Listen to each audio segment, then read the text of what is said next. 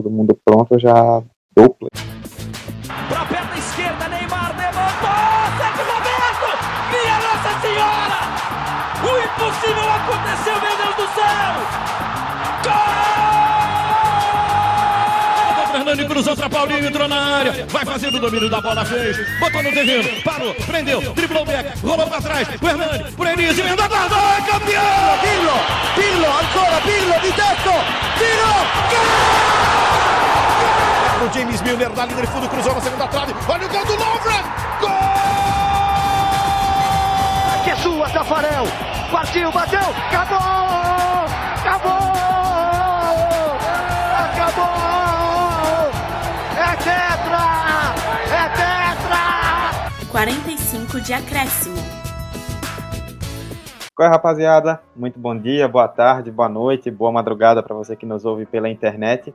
Este é o 45 de acréscimo em sua edição número 33 ou 33, como diria o outro. E hoje a gente tem um convidado muito especial para falar de um tema muito importante, de algo que a gente precisa muito discutir. Mas antes de apresentar o convidado, eu vou passar para nossa mesa de comentaristas que já está aqui habitualmente toda semana. Hoje eu estou com Emerson Esteves, Fala, meus lindos, como vocês estão? Fabrício Santos Salve, salve galera, como é que tá? e Vitor Santos. E aí, galera, bora para mais um episódio. Desde já vou adiantar que esse podcast ele vai ao ar na quarta-feira, dia 3 de julho, mas ele está sendo gravado uma semana antes, na quarta, dia 26 de junho. A gente está gravando mais cedo justamente por conta do nosso convidado. E aí, em vez de eu apresentá-lo, eu vou fazer o contrário. Eu vou pedir para que ele se apresente. Convidado, quem é você? Olá, eu sou o Caio César. Na internet, é, hoje é o Caio. Eu sou, sou escritor e estudo e pesquiso sobre masculinidades, principalmente masculinidades negras. E é um prazer aqui. Muito, muito obrigado pelo, pelo convite. Pois é, Caio, a gente é que agradece pela participação e a gente trouxe o Caio porque hoje o tema é masculinidade tóxica no futebol. Falar de masculinidade tóxica é algo muito importante que a gente precisa debater sempre. E claro, como nós somos um podcast sobre futebol, a gente traz um pouco para a veia futebolística também para falar sobre como isso se dá no esporte e quais os impactos disso. Então vamos lá, a gente primeiro vai contextualizar um pouco sobre o conceito de masculinidade tóxica, é, como ela se identifica, qual, o- qual o impacto dela no comportamento masculino, e a partir daí a gente parte para falar sobre ela no futebol. Então vamos lá, que a partir de agora tem muito debate. Primeiro tempo. É, Caio, eu vou começar com você, você que estuda bastante sobre isso, tem né, um arsenal de referências aí muito grande nesse sentido. É, a gente, nesse primeiro momento, vai falar sobre o que é a masculinidade tóxica, vai descrever um pouco do que é isso, porque tem muita gente que está ouvindo esse podcast e nunca ouviu esse termo, não faz ideia do que significa e não sabe qual é realmente o sentido disso. Então, para que eu queria começar com você para a gente falar um pouco do que é masculinidade tóxica e quais são os principais traços dela na personalidade. Bom, masculinidade, de uma maneira geral, a construção é, social que todos os homens passam para se tornarem homens, né? E para serem homens. Então, dentro do debate existe um, um conceito aí chamado caixa do homem. E nessa caixa estão incluídas todas as regras do que é ser homem de verdade. Então, você não pode chorar, você precisa ter dinheiro, você precisa ser forte, é, pegar várias mulheres e tudo mais. Então, tudo isso está colocado nessa caixa, que são regras que a sociedade coloca como, como é, que os homens precisam é, seguir para serem vistos como homens de verdade, aí, entre aspas. E essa unidade tóxica é tudo que a gente faz, mesmo que a gente não queira fazer, para ser encaixado é, nesse ideal perfeito do que é ser homem. Então, tudo que a gente é, performa enquanto homem é, na nossa vida, mesmo que a gente não, não queira, acaba que se dá através de violência, de machismo, de homofobia, enfim, entre outras questões. Então, aí o que a gente de masculinidade tóxica, né? É, pois é, e aí eu vou jogar já pro, pro pessoal aqui já da nossa mesa de sempre, pra gente falar, se aprofundar um pouco mais nisso, né? O Caio trouxe conceito um pouco mais geral sobre masculinidade e masculinidade tóxica, e a gente sabe que isso acaba afetando bastante o comportamento masculino e a visão que se tem do homem na sociedade. Então, acho que é importante a gente trazer algo mais amplo a respeito disso. Desde já estou muito satisfeito com a realização dessa, desse debate. Eu acho que é um dos meus sonhos desde a criação desse podcast. E ter a presença ainda do Caio, que foi uma das minhas grandes referências quando fui ler sobre, pesquisar sobre, assistir sobre. E, velho, eu acho que também é bom pontuar que é uma construção histórica e cultural é, imposta através de um homem heterosse heterossexual, branco e de classe, classe média alta, que ele vai acabar impondo certas formas de você se comportar, entre aspas, como homem, ou você agir como homem. E que isso é desde a nossa criação, desde o azul e rosa, desde, como o Caio falou, não chorar, não demonstrar sentimento, é, não ter amizade com mulheres, e sim você objetificá-las. É uma série de é, atitudes que historicamente foram construídas e que vale pontuar que muitas dessas atitudes são privilégios que nós homens temos, é, porque gera uma competitividade gigante entre nós mesmos e com a sociedade como um todo. É, enfim, eu acho que é um tema assim gigante, cheio de nuances, mas que é bom que a gente tenha fala esteja falando isso aqui agora. Acho que o momento é esse e a princípio já a gente anota que é algo cultural e histórico.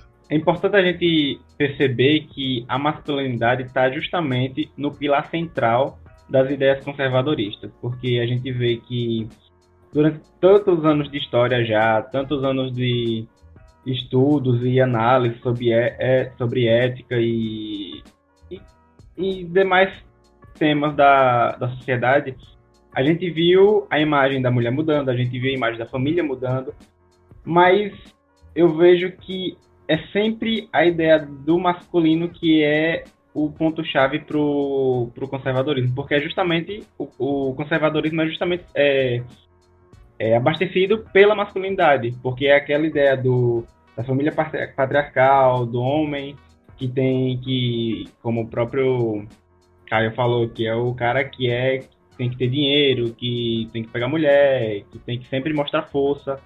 Então, é, há um grande há um grande bolo histórico aí atrás.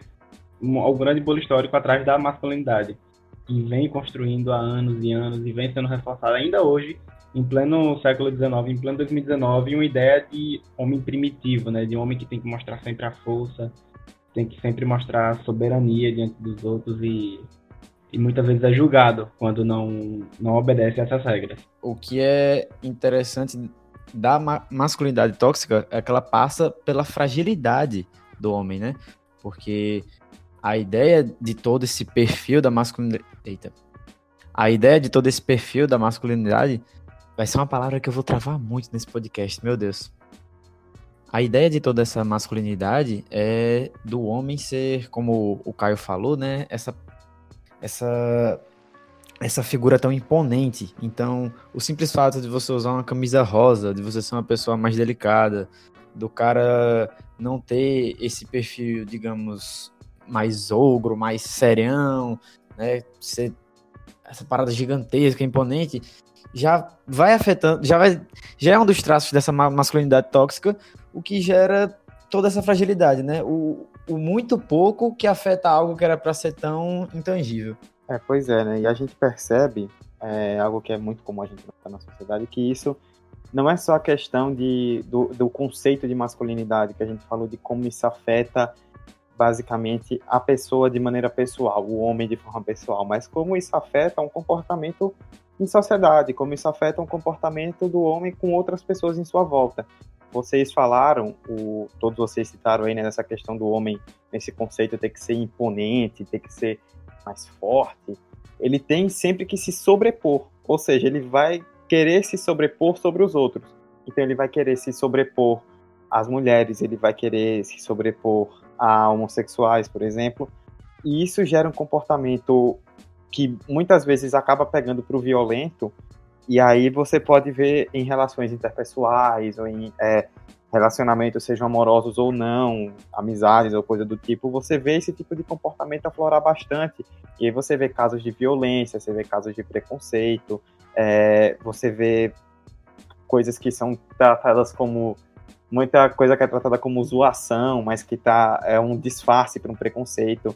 Emerson, eu queria que você começasse falando sobre isso, que isso é algo que não impacta só a pessoa de maneira individual, mas isso também traz uma, é algo que afeta bastante o comportamento em sociedade. Ah, mano, com certeza. Eu acho que como adiantei na minha primeira fala, essa masculinidade, é, ela causa no homem uma competitividade absurda entre os próprios homens é, e para com outros, outras classes da sociedade, mulheres, LGBTs, enfim.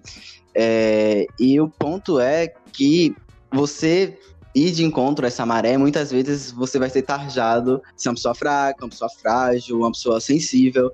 Eu acho que aqui quem nunca ouviu um fale como homem. Eu acho que isso é uma frase que quando a gente é guri, quando a gente tá nessa parte de transição, adolescência, puberdade, a gente, costumeiramente, a gente ouve muito isso. E isso, humanamente, para nós, acho que é uma, é uma parada foda, porque é inerente a gente ter sentimentos e conversar sobre eles e muita gente preserva isso, guarda em prol de uma masculinidade para ser desenvolvida e para ser é, exposta, sabe? Olha como eu sou machão, olha como eu sou homem. É uma parada nociva, velho, é nocivo. E, enfim, eu acho que é uma parada. É bom você pontuar isso, eu acho que sempre vai ter esse viés meio de. Hum, entre aspas, privilégio de você estar tá em, em, cima da pirâmide, no caso, se você for um homem branco, hétero, você sempre vai estar. Tá é, desfrutando de certos privilégios dessa masculinidade, de você é, ter à disposição certos meios, certos artifícios que as outras pessoas não teriam, e assim você pode provar o seu sucesso, pode provar a sua força, o, seu, o quanto homem você é. Então, é uma parada é, que instiga a competitividade assim de um nível absurdo que ninguém consegue atingir essas, esses critérios, esses requisitos por questões humanas e emocionais. Isso tudo que Emerson falou a gente consegue perceber em pequenos detalhes, assim, minuciosos detalhes. Você pode perceber isso tudo no simples fato de você ver a diferença de, do papel da mãe e do pai passado pela mídia durante anos. O pai sempre é tratado como aquele cara que mais frio, aquele cara que só tá lá para brincar de bola com o filho, aquele cara que tá para dar um aperto de mão, Enquanto a mãe é a responsável por dar um, um abraço mais carinhoso, um beijo. Então, além de outros detalhes. Então, é importante a gente, quando a gente for estudar, quando a gente estiver debatendo sobre é, a ideia máscula, é importante a gente ver essas minuciosidades em cada, em cada, em cada, é, como é que eu posso falar, em cada gesto, do, do homem, em cada gesto das relações sociais de cada pessoa. E aí vale não só para o pai, aí vale para o amigo também, a questão de homem não poder ter uma amizade muito fofa, muito. É, como é que eu posso chamar? Muito firme, muito próximo a outro homem. Aquela. É sempre a questão de ah, irmandade e tal. Mas enfim, é basicamente isso.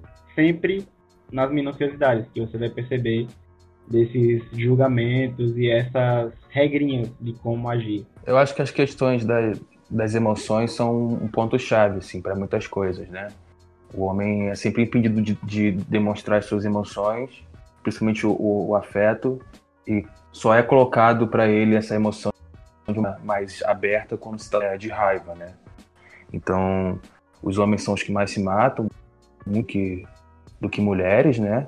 Quatro vezes mais são os que menos procuram ajuda, são os que menos pedem ajuda, por conta da, dessa bolha que a gente cria entre nós, por não falar de emoções e não, e não parecer mais fraco, não parecer mais frágil, de não chorar na frente dos amigos, de não chorar na frente dos outros. Então, tudo isso impacta na maneira como a gente trata, não só a nós, mas é, de uma maneira geral. Então, como o Vitor falou aí do pai, da mãe, é, reflete muito o quanto também os homens encaram o afeto de uma maneira sexualizada sempre. Então, para ele o afeto é sempre sexual. A gente tem tanto afeto às vezes com mulheres, mas com homens não tem afeto nenhum. Então, dar um beijo no, no, no, no rosto do seu amigo é uma coisa vista como coisa de gay, por exemplo. Então, é, não dá uma, um abraço mais forte, um abraço mais longo, não faz um carinho. Os afetos são vistos de maneira então isso inibe a gente em relação a tudo. Assim. Então, que, que, traz essa série é, de questões para nós que refletem de várias maneiras. Só para trazer um exemplo que eu vivi pessoalmente há alguns dias, do, do quão é frágil esse estado da, da masculinidade. É, rolou o aniversário de 80 anos da minha avó e todo mundo fez. É, a família fez uma camisa personalizada com a foto dela e as letras da, da camisa eram rosa. E assim, a família da minha mãe é toda do interior, toda da fazenda, então todo mundo tem aquele pensamento mais retrógrado sobre a grande parte das coisas. E aí, um tio meu, só um, ele disse que Matuto da Roça não usava camisa rosa. E aí ele pintou a, a camisa dele, pintou de, de roxo, porque disse que Matuto da Roça, macho, não usa camisa rosa. Então, assim, um exemplo só para mostrar um detalhe, uma cor faz afeta tanto, né, esse esse ego, esse estado de, de não poder demonstrar fraqueza. Passando por essa questão da amizade que Vitor falou, de você ser amigo, mas ao mesmo tempo você não demonstrar. Para algumas coisas você esporte, futebol, mulher ou festa, coisas do tipo, você se abrir, você tá lá disposto a estar tá comentando. Quando você vai ver questões de como está se sentindo, ou então se você está bem, são perguntas que são muito recorrentes em, em amizades entre dois caras. Normalmente não rola esse esse, essa abertura para questões emocionais. E só para embasar essa, essa questão, tem uma pesquisa feita pela UNO Mulheres, que é Eles por Elas, que diz que 66,5% dos homens não conversam sobre seus medos e sentimentos com os amigos. Ou seja, cada 10, quase 7 não conversam sobre essas coisas. E, velho, isso vai acabar acarretando, acaba não, isso é um fator que acaba corroborando para o que o Caio falou, em um número de homens com depressão bem maior, com um número de suicídios em homens bem maior, porque não tem essa abertura sentimental, porque se você se abrir dessa forma, pera, você tá, tá cadê? Eu acho como homem, pô, você tá sendo muito fraco, tá sendo muito frágil. Pera, que história é essa? Então, eu acho que é uma parada que a gente tem que se atentar, nossas relações de amizade mesmo, com a gente tá. Se a gente não tá reforçando, se a gente esse tipo de masculinidade bem frágil, que não pode nem dar um, um abraço mais forte, você já é, tarja como se fosse qualquer outra coisa. Enfim, eu acho que são questões, nuances assim de é, desse tema gigante que é a masculinidade. E é muito interessante, Emerson, do que você falou, porque há alguns momentos específicos onde esse, esse afeto é, ele, ele, ele pode existir, né? E aqui no, no assunto está falando inicialmente de uma maneira geral, mas já levando pro, pro, pro esporte, né? O esporte, às vezes, ele é um desses, desses momentos onde os homens podem é, é, mais afeto em momentos específicos. Você está lá vendo um jogo, o seu time faz um gol, você está lá torcendo, às vezes que você nem conhece do seu lado, e você dá um abraço, dá um beijo, é um momento de é, é, específico ali, de muita, de, de, de muita é, felicidade. Então, naquele momento ali, você pode abraçar, você pode beijar o cara, sei lá, dar um beijo nele, não sei o que, gritar, dizer que ama, os caralho. Mas a partir do momento que o gol acabou, que o juiz voltou o jogo, então volta a máscara de novo, a gente conhece, a gente não, a gente não afeta, então são momentos muito específicos, assim, quando o cara bebe, fica bêbado, aí diz que ama o um amigo, ou quando o cara usa droga e fica doidão diz que ama o um amigo também. Então são momentos específicos que é, são fugas, né? Que os homens conseguem sair dessa casca super grossa de, de, de, de, de machões e se, e se permitem a ter afeto, mas a partir do momento que aqui, acabou aquele momento, volta é, é, a caixa de novo, volta é, essa máscara de novo e a vida que segue. Pois é, e aí eu quero voltar para um dos pontos que foi citado, Caio, eu vou até jogar para você de volta também. É, vocês falaram sobre essa questão de crescimento de casos de, de depressão ou de, em homens, porque muitas vezes o homem ele não consegue justamente por isso se abrir, ele não tem com quem se abrir, ele sente uma dificuldade em poder expressar sentimentos com as pessoas. É, eu estava pesquisando um pouco mais a respeito desse tema para o podcast de hoje, e eu encontrei uma reportagem da Veja falando sobre a luta contra a depressão, e fala, ah, era uma reportagem de capa, né, falando que havia um crescimento da depressão entre os homens. Essa edição é de 31 de março de 1999. E aí eu quero já jogar para você e depois passar para o pessoal para a gente pular essa primeira parte. Já se fala há algum tempo, então, a respeito disso, né? Já se, já se diz que existe um aumento cada vez maior, um aumento constante é, de casos de depressão que estão, obviamente, relacionados a isso entre os homens, mas não se discute.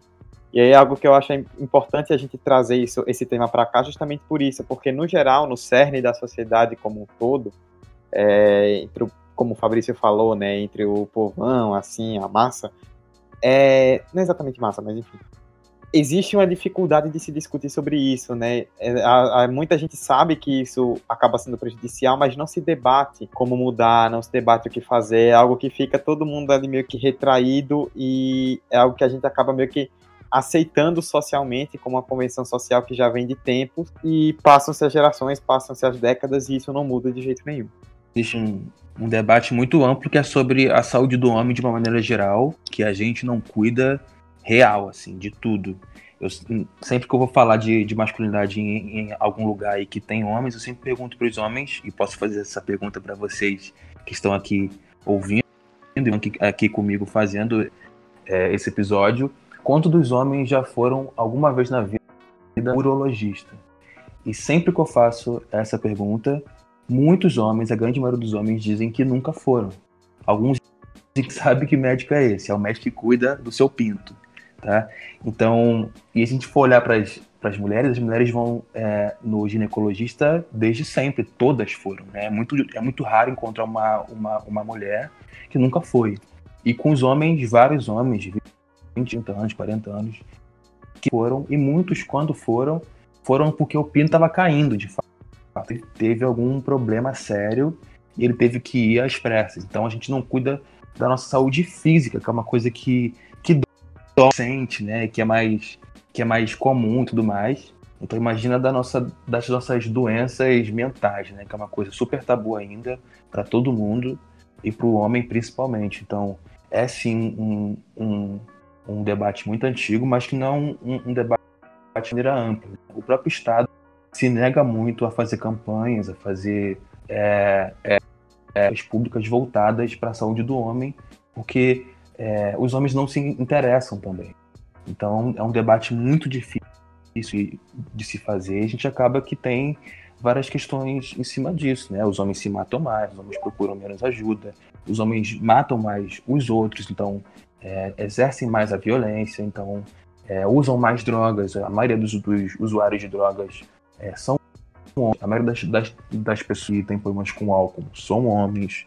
Então são várias questões que incluem é, dentro dessa saúde mental que não é vista por nós. Enfim, causa várias, várias questões e várias, e várias coisas ruins. Bom, é isso. Nessa primeira parte a gente falou um pouco mais do conceito de masculinidade tóxica, do impacto disso no comportamento masculino, individual e também na sociedade.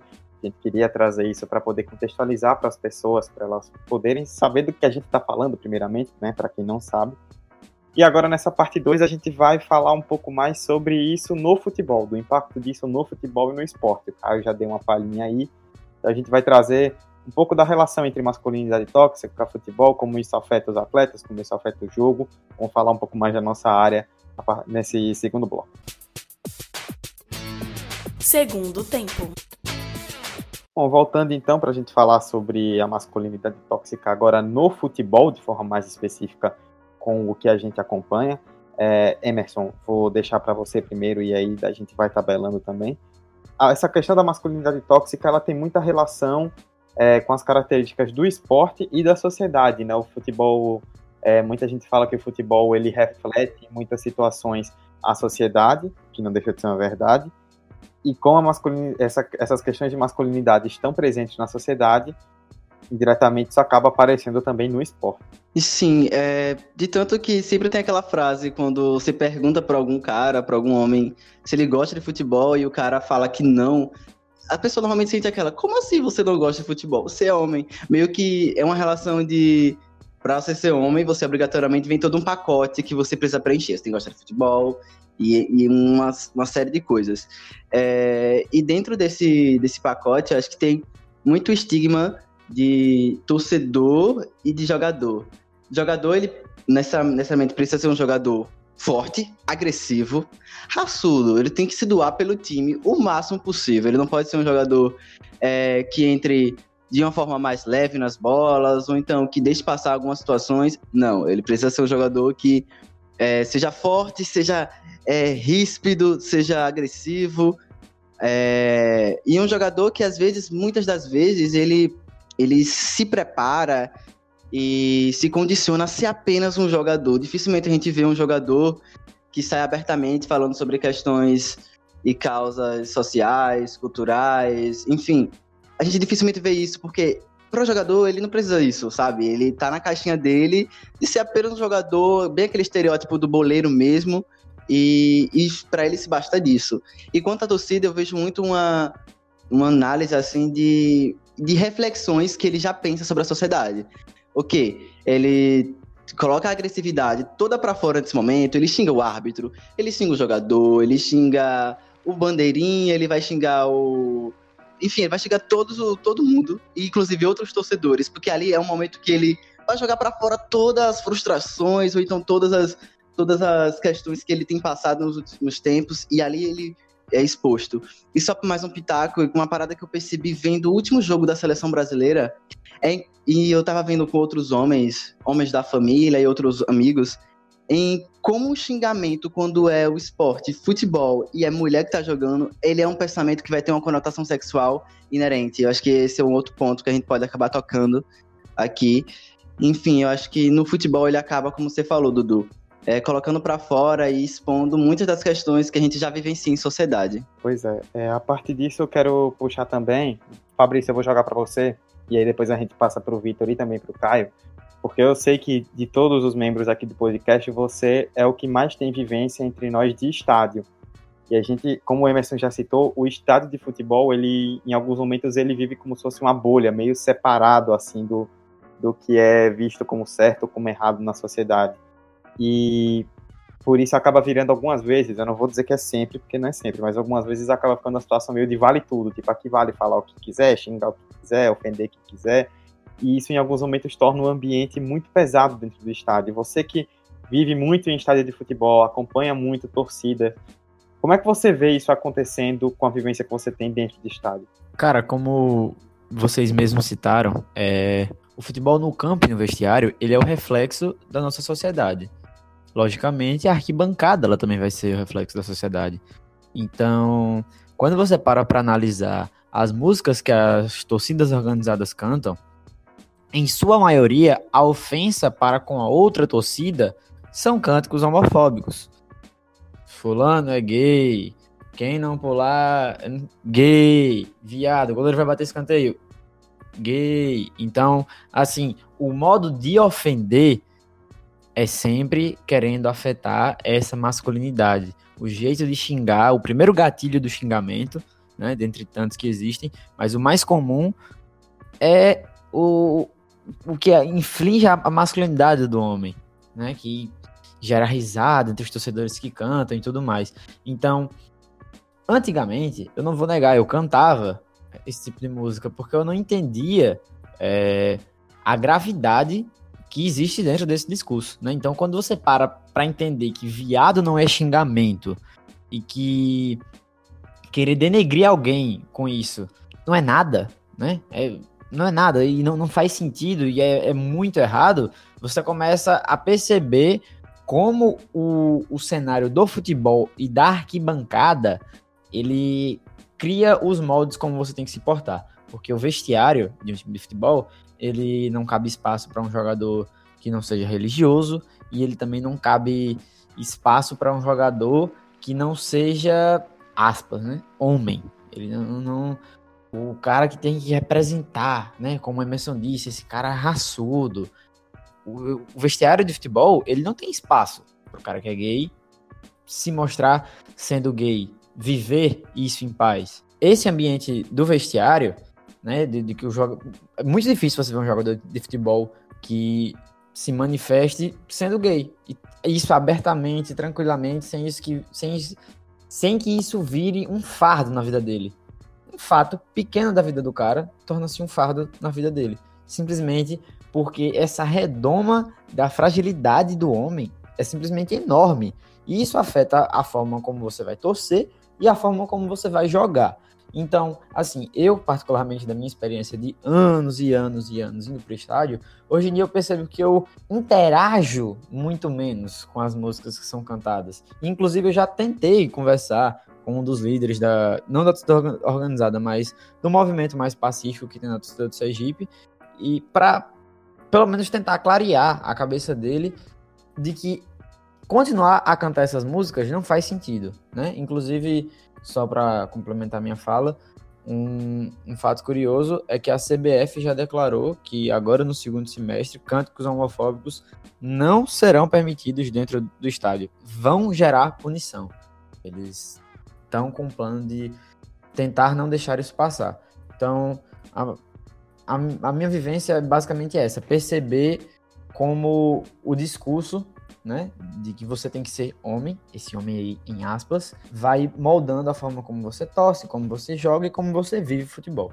Existe muito isso que, do que foi falado, né? O, é, é, é um esporte que é celeiro do, de tudo, então muita coisa acontece mesmo de de homofobia, de é, preconceito de, de, uma maneira geral. E é, um, e é uma, um, um esporte que dá para analisar sobre vários, sobre vários pontos de vista. Né? Eu fico pensando muito nos meninos que começam é, é, a jogar bola, não sei como é no estado de vocês ou em outros lugares do Brasil. Aqui no Rio, a grande maioria dos, dos, dos atletas são atletas de lugares pobres, né? E é muito louco porque é um projeto da família inteira, então já existe uma pressão muito grande sobre esses meninos de que eles precisam jogar bem, de que eles precisam estar num, num time grande para poder fazer valer esse esforço que a família tá, tá, tá fazendo por eles a vida inteira, assim, é um projeto da família. Então, toda a educação aí mais social, de questões é, ligadas a isso, é muito colocada de lado, é, porque são pobres também, que não têm muito acesso, mas os próprios clubes, é, clubes não, não têm nenhum, nenhum interesse em, tipo, trabalhar as questões internamente. Então tratam os meninos como, como uma peça mesmo, que eles vão vender daqui a um, algum tempo. E todo esse trabalho de, tipo, trabalhar com eles desde cedo sobre todas essas, essas questões é, é colocado de lado e a gente esses adultos que jogam bola, que ganham muito dinheiro, têm muita fama e fazem um milhão de merdas, é, assumem esse papel só de boleiro mesmo, não falam sobre basicamente mais nada, o cara que joga bola, é, é, toca samba, pagode, e é isso. Não que samba pagode seja ruim, inclusive eu amo. Mas é isso, assim, se, se, se limita a isso porque durante toda a vida dele no clube, o clube não tem nenhum interesse em, em trabalhar outras questões. Vocês já deram uma pincelada legal na maneira geral e teórica sobre essa masculinidade no futebol, só gostaria de citar é, alguns exemplos e nomes também dentro do futebol que representa bem esse lado crítico, muitas vezes julgado pelo, pelo lado masculino, muitas vezes julgado e criticado. E aí, um, dois pontos que eu, eu enxergo muito bem forte essa masculinidade é, impregnada são os hooligans na Europa e a torcida organizada aqui no Brasil. A torcida, no geral, já tem esse esse preconceito, já tem essa homofobia, já tem esse esse lado de julgar e de sempre criticar e de ter essa ideia de sempre criticar pelo, pela conotação sexual, chamando de bicha, de viado, etc. Mas a torcida organizada é onde a gente mais vê isso. E aí vem do lado de construção social, ou seja, se essa ideia do masculino dentro do futebol, é claro que é de fora para dentro do estádio que vem, não é de dentro para fora. Mas é onde eu percebo que está mais visível isso. E alguns nomes que a gente pode citar aqui que claramente sofreram por conta dessa ideia são é o típico jogador que, que acaba é, derrapando nas regras do, do que é ser homem. Aí a gente pode pegar vários exemplos que acabaram sendo criticados, como por exemplo o selinho do Emerson, quando viralizou. É, Ronaldo Fenômeno e o Travesti, naquela época lá, no, é, há anos atrás. jogadores gays, como é o exemplo do Richarlison em São Paulo, que muitas vezes era julgado e criticado não pelo seu futebol, mas pela, pelo fato dele ser gay. É, é, e demais momentos que o jogador acaba de campo chorando, coisa, e muitas vezes é criticado como menininho e etc. Um exemplo disso é o Davi Luiz mesmo no 7x1, que foi muito criticado por conta disso. Enfim, demais exemplos. É, é, é, é, é muito delicado e muito, muito, muito complicado esse quando o, o homem que tem essa obrigação de mostrar sua virilidade, de mostrar sua força, de mostrar o seu lado firme, acabar caindo na emoção, acabar caindo na sua identidade, porque isso tudo nada mais é do que a identidade do, da pessoa. Cada um tem sua identidade. Então, acaba um pouco derrapando dessa regra e muitas vezes sendo julgado pela sociedade que está impregnada nessa masculinidade tóxica. E o Vitor falou do Richarlison. É, ele nunca deu declaração assumidamente se assumindo gay. Nunca. Foi uma percepção que a torcida teve um preconceito já, assim, é, que tá ali com a torcida e que tá o jogador, e isso findou até com a carreira do Richarlison, pô. É, desde São Paulo, depois acho que ele foi pro Guarani, ou foi pra Ponte Preta e, tipo, sofreu coisas terríveis, aí junto o, a homofobia com o racismo foi um combo para ele meio que não dar sequência da sua vida futebolística. E no caso do, Richarlison, nem precisou ter uma declaração. O ambiente do futebol é um ambiente hostil para a comunidade LGBT e tudo mais. Então, é, é uma parada que, aos poucos, a gente vê é, ações em times, ações entre os jogadores, porque como o Dudu falou, eu acho que foi o Dudu que falou, não, foi Fabrício, que ainda é um ambiente muito ligado a, regado à religião. A religião é, é, está ali presente. Quando você vê um vídeo de bastidor de qualquer time do Brasil, sempre você vai ver um santo ali em, em, dentro do estádio, onde os jogadores rezam. É um ambiente hostil por, por esses fatores. E só uma parada, só para complementar o que o Caio falou, é, sobre essa preparação da base e tudo mais, e formar apenas não jogadores, mas cidadãos com pensamento crítico, é, eu acho muito massa o exemplo da base do Barcelona. Porque lá no Barcelona eles formam é, os jogadores, como tem que ser formado, a parte técnica, a parte tática, mas também tem um treinamento emocional, psicológico e pedagógico muito forte. Eles formam cidadãos. Eu acho que esse é um ponto que a gente tem que discutir. Às vezes, a falta de senso crítico dos jogadores brasileiros, é, às vezes não é porque eles não querem, às vezes é porque eles não têm conhecimento suficiente para falar sobre. Então, eu acho que nessa formação a gente acabou pecando muito. E só um exemplo rápido de de às vezes você não ter pré-requisitos, o que acaba afetando com você. Vocês falando isso, eu tava lembrando uma situação que aconteceu comigo no primeiro ano do ensino médio. Acho que a gente foi ter a primeira aula da educação física e era futebol. E aí, é, beleza, eu não era muito inteirado com a turma, isso não sei o quê. E aí, quando eu fui entrar na turma dos meninos para jogar futebol, eles falaram que não, eu não devia jogar futebol eu devia jogar vôlei. Só que eu não entendi por que vôlei. Quando eu olhei pro lado só tinha as meninas. Eu, tá, mas eu ainda sou homem, tá? E não tô entendendo isso aqui. Talvez porque eu não, não, não demonstrasse uma masculinidade que eles demonstravam, no sentido de ser bruto, ser, ser forte, ser rígido. É, talvez eu não demonstrasse isso, eu era, ainda sou, na verdade, uma pessoa muito sensível e, e que me importa, e tenho muitas amizades com mulheres, enfim, acabou tendo um pacote que eu não me encaixava naquele padrão, e aí por isso eu devia jogar vôlei, que na visão deles era um esporte de mulher. Eu acho que tá muito enraizado essa, parada, eu acho que não vai ser agora, não vai ser amanhã que isso vai se resolver de um dia para noite, não vai ter o Thanos aqui estalando os dedos e ah, agora nós somos pessoas saudáveis com nós mesmos e com os outros. Acho que é um caminho longo, duro, mas é necessário o debate, é necessário a informação. O que a gente está fazendo aqui hoje eu acho muito importante. E é isso, pô. Acho que todo mundo vai, todo mundo que tá ouvindo agora nesse momento vai ter algum caso que, é, que lembra jogando bola com os amigos, enfim, em que você acabou não se enquadrando nessa masculinidade, ou pior, para se enquadrar nessa masculinidade, você fez coisas terríveis, condenáveis. Eu acho que tem esse balanço. Vocês falaram sobre o Richarlison. Essa questão do Richarlison, que é bem conhecida, ela começou lá em 2007, quando um jornal de São Paulo noticiou que um jogador estava negociando com o Fantástico, que é o programa da Globo, para revelar ao vivo que era homossexual. Não lhes disseram de onde era o jogador, quem era o jogador. E aí em uma entrevista na Record mais para frente, um diretor do Palmeiras, eu confesso que agora não me recordo o nome, foi perguntado se esse jogador era do Palmeiras. E aí ele falou a seguinte frase: "O Richarlison quase foi do Palmeiras".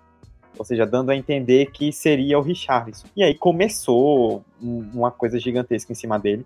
O Richarlison processou o diretor, ele foi à justiça e perdeu a causa. E na decisão, eu até encontrei aqui o texto da decisão do juiz chamado Manuel Maximiano Junqueira Filho. É uma nota grande, é uma nota terrível, eu não vou ler ela inteira, mas eu só leio uma parte aqui que ele colocou.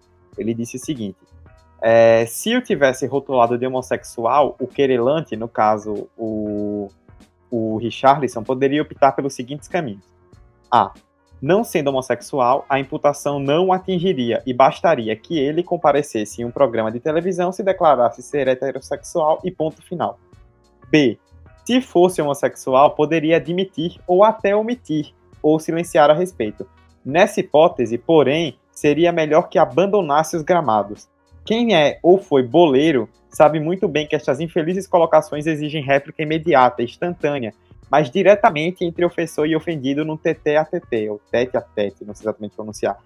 Trazer o episódio à justiça, outra coisa não é senão dar dimensão exagerada a um fato insignificante se comparado à grandeza do futebol brasileiro. Eu não preciso ler o resto porque isso aí já dá um tom mais ou menos, né? E aí eu quero jogar para o Caio. A gente tem um, a gente tem uma cultura de futebol forte aqui no Brasil, em todos os estados, aqui em Aracaju não é diferente. Mas você que é do Rio vive acha que isso de forma mais intensa, porque tem muitas torcidas enormes, clubes de projeção nacional. Acho que o futebol tem um peso muito maior do que talvez tenha aqui ou em outros estados com futebol que não tenha clubes tão fortes. E uma sociedade que tem isso tão impregnado, como é que você enxerga isso daí? É, se existem algumas diferenças, como é que você enxerga essa questão? É, aqui eu, eu percebo que como os clubes são muito grandes, né? Pelo menos é, Flamengo, Vasco, são enormes de, de, de, que muita gente torce. É, há uma, uma pressão muito maior em relação não só a isso, mas a tudo, assim. Inclusive quando existe alguma, alguma polêmica, alguma questão, é, os caras ficam em casa, assim. Os caras têm medo de andar na, na rua porque a torcida várias é, busca onde é, é a casa do cara, tenta bater ameaça o cara. Então, são, como são torcidas muito grandes e, e, sei lá, muito, muito fanáticas, né? Eu sinto que há um peso maior sobre isso, assim como imagino também em São Paulo com é, os times de lá, ou até times de outros estados também, que são times grandes, né? E que tem muita gente torcendo. Existe esse fanatismo muito mais, mais incisivo sobre, sobre. E que os caras dão isso assim, se tiver que bater em alguém, matar alguém, espancar alguém, ir até a casa jogar, eles vão e fazem mesmo, assim. Então, é, eu percebo que os caras que vêm, por exemplo, jogar no Vasco ou no, ou, ou, ou, no Flamengo, eles, eles pensam muito antes de falar sobre qualquer coisa, assim, porque é um, um peso muito grande e uma cobrança muito grande. Da mesma maneira que quando eles estão bem, jogando bem, fazendo gols, mas há um, um amor muito, muito grande também, quando é, é um inferno, assim. Então, eu acho que aqui tem um peso maior, assim, do maior número de pessoas, por ser um time, um time grande, um time que tem, como você falou, é, pro, pro Brasil inteiro. Os caras são aficionados assim, pelo clube e que fazem coisas absurdas. É, e aí, para complementar o debate, eu queria até trazer isso para vocês: é se a gente pode ver no futuro alguma forma de mudar esse cenário. Como nós já falamos no primeiro bloco, é algo que está muito impregnado na sociedade, que é algo muito comum. O próprio Fabrício até trouxe um exemplo pessoal, né? Emerson também. Então é algo que é muito mais comum do que a gente acaba imaginando. Mas é, queria saber, Caio, eu vou começar com você, por, justamente por você ter muita pesquisa nessa área, você trabalhar bastante nisso, você enxerga isso de outras formas. Você vê, não exatamente no futuro extremamente próximo, mas você vê daqui para frente uma forma de abrandar ou até acabar com isso, como é que você vê que a sociedade tem evoluído, se é que tem evoluído nessas questões? O debate de masculinidade tem crescido no, no Brasil de uma maneira geral, com certeza, mas que obviamente ainda não alcança é, muita gente, né? Talvez aí a, população maior não é ainda alcançada desse debate. E a relação ao esporte, né, e aos estádios e mais, aos clubes, acho que é um fato dos clubes mesmo, assim, que precisam mudar a sua maneira de enxergar o esporte e entender o peso que eles têm para a vida de mente. Então, não só é, se impor em relação às suas torcidas e à sua política interna, mas também trabalhar essa, essa educação com os seus atletas, assim, desde a base. A gente tem é, crianças que, já, que, que, que, chegam aos clubes com 7, 8 anos e que passam inteira a, a, a adolescência, pré-adolescência, adolescência e adulta no clube, assim, às vezes vivendo no clube, morando no clube, estudando no clube. Então, os clubes têm uma importância grande na vida é, desses, desses meninos, desses homens, e que precisam assumir é, esse papel de, de fato, mudar a sua, a sua política interna e, e trabalhar melhor é, essa questão dos atletas, né? Parar de enxergar esses, esses meninos e, e só como uma peça vender daqui a algum, algum tempo e tipo, ganhar dinheiro. E, e também colocar de uma maneira mais incisiva perante as suas torcidas, né? Também são um foco muito importante. Acho que o debate em si, no, no, no Brasil, né, tem, tem, tem crescido, acho que vai crescer, continua crescendo. Mas falando do esporte em si, acho que os clubes precisam ter é, um papel maior nisso, assim, que enquanto eles não tomarem uma, uma atitude à frente disso, vai ser difícil de mudar ou vai muito para essa acontecer. É, então eu parto muito por esse viés do, do, que o Caio falou, de essa conscientização e dessa mudança partir no âmbito do futebol, nas torcidas, nas torcidas não, desculpa, nos times, é, modificando a forma que tem essa relação entre diferentes tipos de pessoas e de, e de culturas. Eu acho que a gente. Às vezes os clubes eles ficam muito voltados, porque acontece nos quatro, nos, nas quatro linhas, e esquece o contexto social, cultural que a gente presencia, as mudanças que a gente presencia. Então, essas mudanças têm que estar tá vindo dentro do time também, com regulamentação, seja lá, se, se for o caso, como isso que é, Fabrício falou, de regulamentar que não devem existir gritos homofóbicos, o que é bem triste, né? Jantar que precisa de haver uma lei que você vai ser penalizado para você não fazer gritos homofóbicos. E, enfim, eu acho que já em relação à torcida e em relação a todo esse ambiente externo ao, ao, futebol em si, eu acho que é um trabalho meio de formiguinha, né? Um trabalho de mudança a partir de você e você conseguir mudar o seu contexto local e depois tentar mudar um contexto um pouquinho maior é, eu acho que, como o Caio falou, parece que a gente tá vendo uma maior discussão sobre masculinidades. Tipo, há 10 anos atrás eu nem tinha ouvido falar desse termo, acho que nem sei se tinha muitos estudos sobre, mas a gente tá vendo mais na internet, mais até na televisão. Então, externo ao futebol talvez seja uma parada um pouco mais lenta e, e, e gradual essa mudança. E dentro do âmbito do futebol é isso. Eu acho que tem que ser necessário essas leis, querendo ou não, mas esse ambiente se tornar menos hostil para outros tipos de masculinidade também é, também é algo a ser pensado e a ser discutido, é, mas cabe aos clubes e confederação fazer isso também. Então, basicamente é isso, né? O futebol foi feito por homens e para homens, e muito, muito dos esportes que é, tem também características semelhantes, mas o futebol a gente trabalha porque é o maior exemplo aqui no Brasil. E como a Emerson falou, é um trabalho de formiguinha. É, cada um tem que se conscientizar e tem que debater muito para pensar muito e refletir muito sobre, sobre atitudes que já tenha feito o dia e educação que já recebeu o dia e que recebe no dia a dia. Para poder ir aí sim ter consciência e saber mudar. E é como eu falei, é, é um trabalho de fora para dentro, mas que também pode, pode ser sim também dentro para fora do estádio, mas mais de fora para dentro. Porque é, não é o futebol, é a sociedade, é o país, é o, a cidade, é o estado, enfim. É o grupo pelo qual você anda, você tem que fazer por onde quebrar essas barreiras. Você não precisa, não pode ter medo de ah, se eu mostrar uma fragilidade da minha masculinidade, torcedores do meu time vão me julgar no estádio. Sim, que julgue é, mude isso, tente analisar, é, fazer alguma alteração. Então acho que só a partir desse, desse trabalho de formiguinha mesmo que aos poucos a gente possa ver dias melhores no estádio, que não precise uma lei absurda de proibir gritos homofóbicos, sendo que só por, por ter uma noção mínima de ética e de respeito social já deveria ter perceber que é não é o correto fazer isso, mas a gente precisa de uma lei hoje, infelizmente.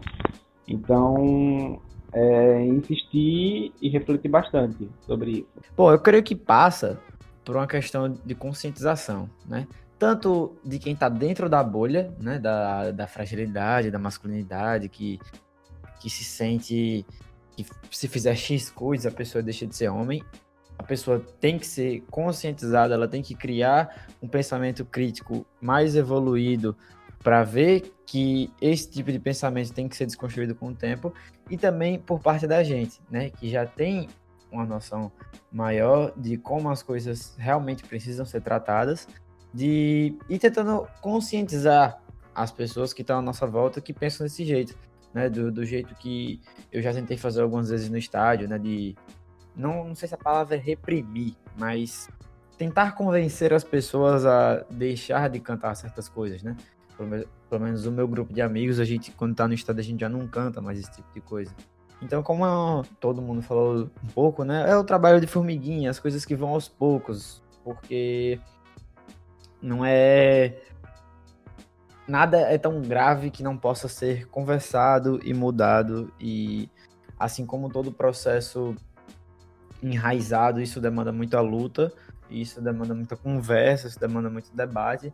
Então, é um processo lento, mas que é gradativo e que cada vez mais tende a crescer. Antes da gente passar para as indicações dessa semana, eu só quero trazer outro exemplo que era para ter trazido antes e acabei me passando. É, é uma coisa bem rápida a respeito disso no futebol. É, notícia de abril desse ano, para quem não acompanhou, é, aconteceu antes de um jogo do Palmeiras na Libertadores, de a própria torcida do Palmeiras é, apedrejar o ônibus do clube, protestando contra não sei o que, porque o Palmeiras está muito bem. E logo depois disso, o, ia ter, isso foi no meio de uma semana, na quarta-feira. No domingo ia ter um jogo entre São Paulo e Corinthians pela final do Campeonato Paulista. E o presidente do Corinthians é, falou que se os vidros dos ônibus do Corinthians fossem quebrados pela torcida do São Paulo, o jogo era no estádio do São Paulo, no Morumbi, é, o Corinthians não entraria em campo. É, aí a torcida do São Paulo, como uma forma de resposta, né, de provocação, né, pelo que eles disseram, é, decidiu jogar pétalas em vez de pedras. E aí eu abri o Globoesporte.com, que é o principal site esportivo do Brasil, e fui pesquisar os comentários dessa notícia. Tem mais de 800 comentários. Eu vou ler aqui cinco que estão entre os mais curtidos. E entre os mais curtidos é na casa de quase duas mil curtidas. Olha só. Um. Os caras não se ajudam, é chamada de torcida florzinha pelos rivais e vão jogar pétalas no ônibus do Corinthians. Pedem para ser piada. o São Paulo tem uma fama entre os rivais de, de torcida de homossexual. Enfim, merda. Dois. Mano, sou São Paulino e vou ser franco. Essa torcida pede para ser zoada. 3. As meninas vão jogar pétalas. 4.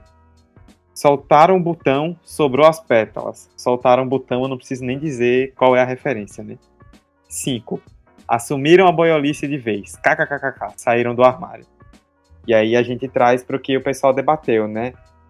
Onde, até que ponto isso está evoluindo? O que é que falta a gente fazer? O que é que falta ser feito por toda a sociedade como um todo para que a gente evolua nesse sentido? Como diria João Mirbetting, é para o ouvinte pensar na cama. É, só para citar mais um exemplo, então, aproveitando que você contou esse caso da torcida de São Paulo, né, dentro da própria torcida, né, pede para ser zoada.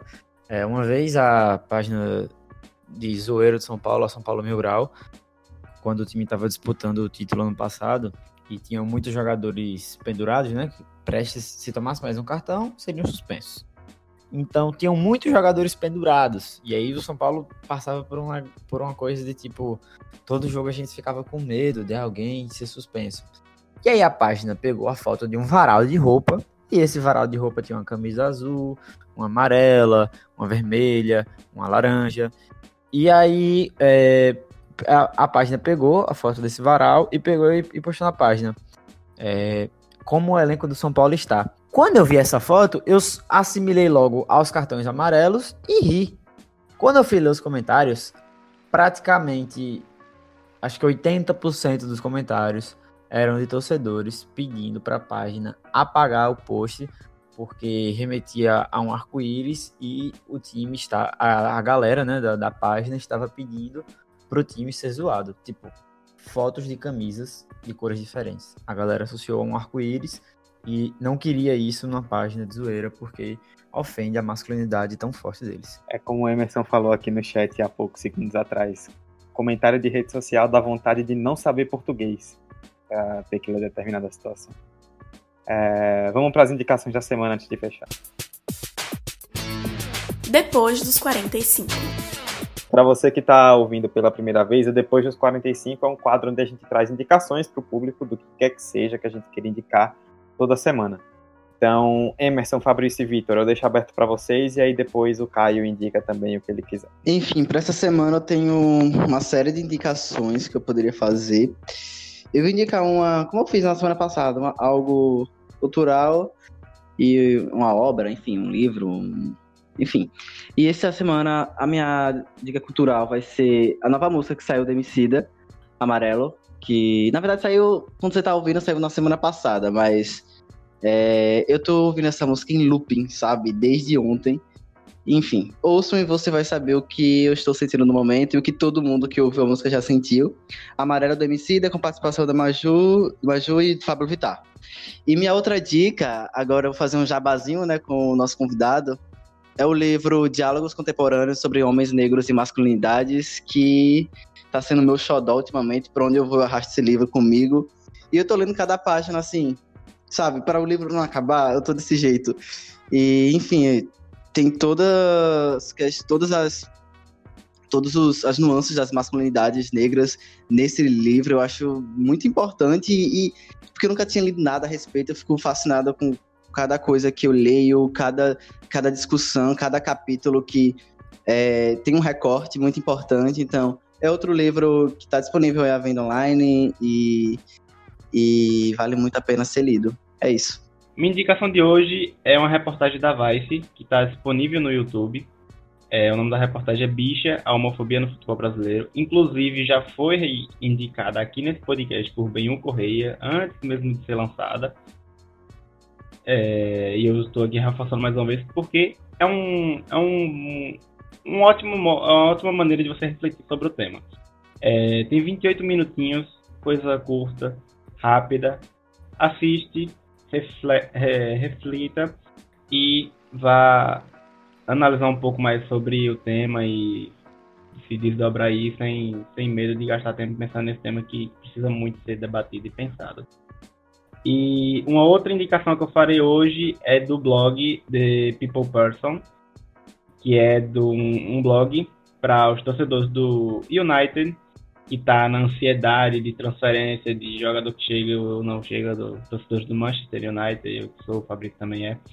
The People Person, que é uma página, um blog que eles mandam de tudo, cara, lá. Você vai saber boatos de possíveis transferências, eles vão fazer análise de jogo. E eles também têm um canal no YouTube com o nome do United People TV. E aí eles analisam cada detalhe, esquema tático de possível time, que o United possa ter com tal contratação, é, eles analisam como tal jogador que está para chegar vai encaixar no time, enfim, é algo muito legal.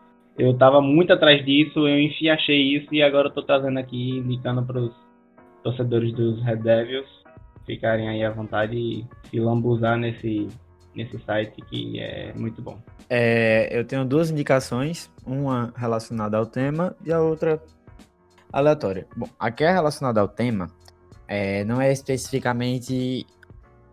É, é, um, é um vídeo, mas não é um vídeo só.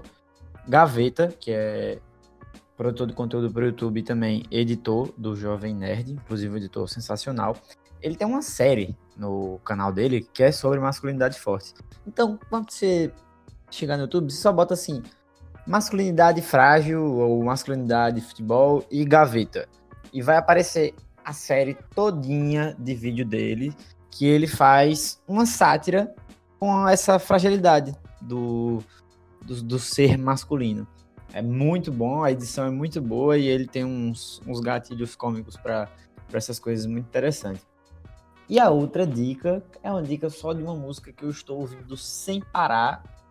Não é uma música tão, digamos, poética como a que Emerson indicou, que inclusive é muito boa.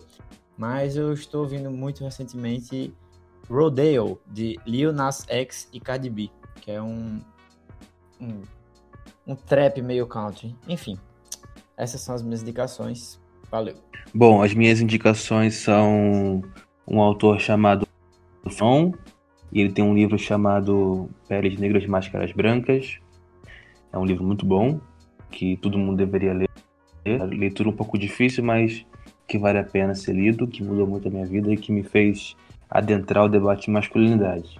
E um outro, uma outra indicação, fazendo um jabá também, é o meu projeto de, de masculinidade chamado Memo, M-E-M-O-H, é a palavra homem ao a gente tem também um podcast que fala sobre masculinidade de uma maneira geral. Então, se mais sobre o assunto, se inteirar mais, só escutar a gente em qualquer plataforma de stream. Essas são as minhas dicas. Eu vou fazer uma indicação hoje, que é de um livro.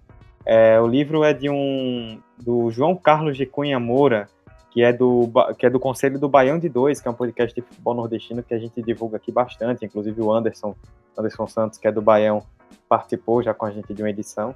O João Carlos ele é do Conselho do Baião e ele lançou um livro chamado ele é maranhense, né, e, jogou um e, e lançou um livro chamado Joguem como Homens, Masculinidades, Liberdade de Expressão e Homofobia em Estádios de Futebol no Estado do Maranhão.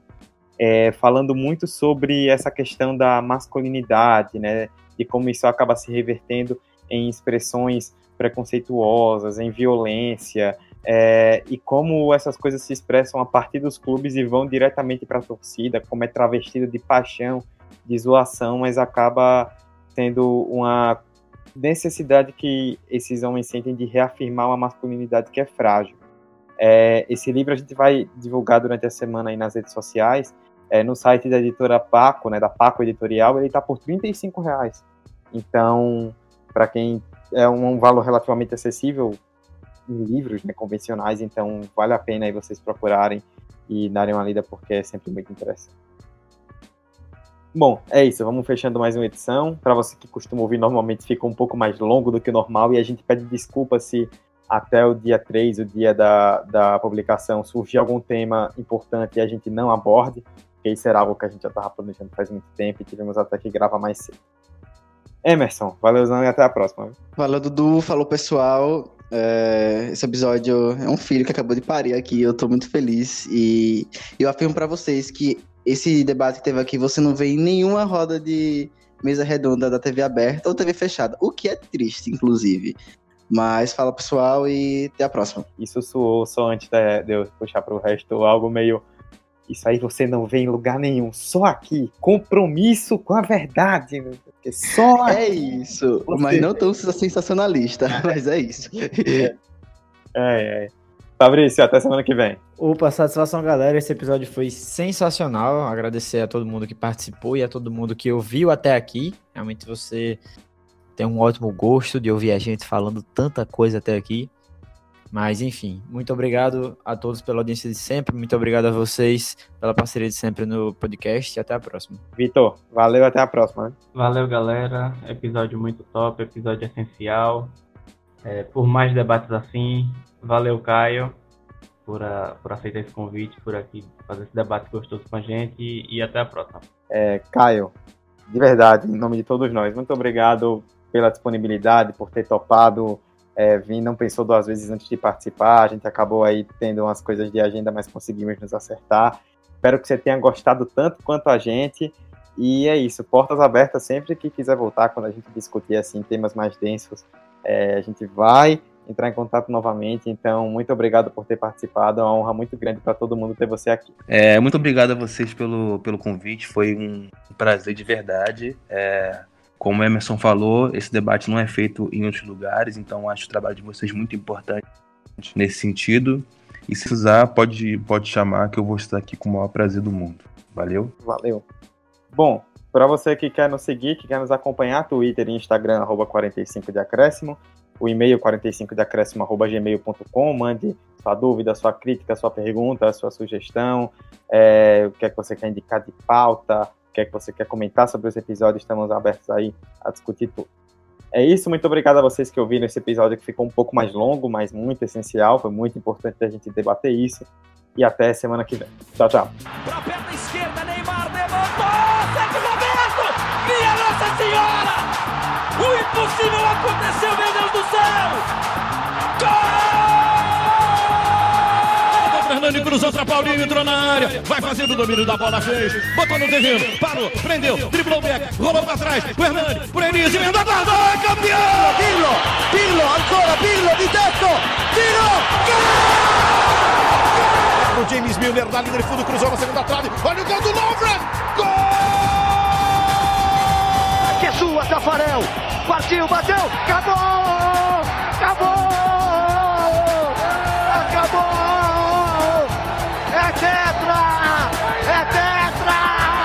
45 de acréscimo. Eu tô com o olho d'água, meu filho, aqui. Eu não sou de criança nesse momento, pô. Você tem noção, pô? Minha inspiração tá aqui gravando com a gente. Mas você, gente, achei, achei incrível. Achei que vai ficar um episódio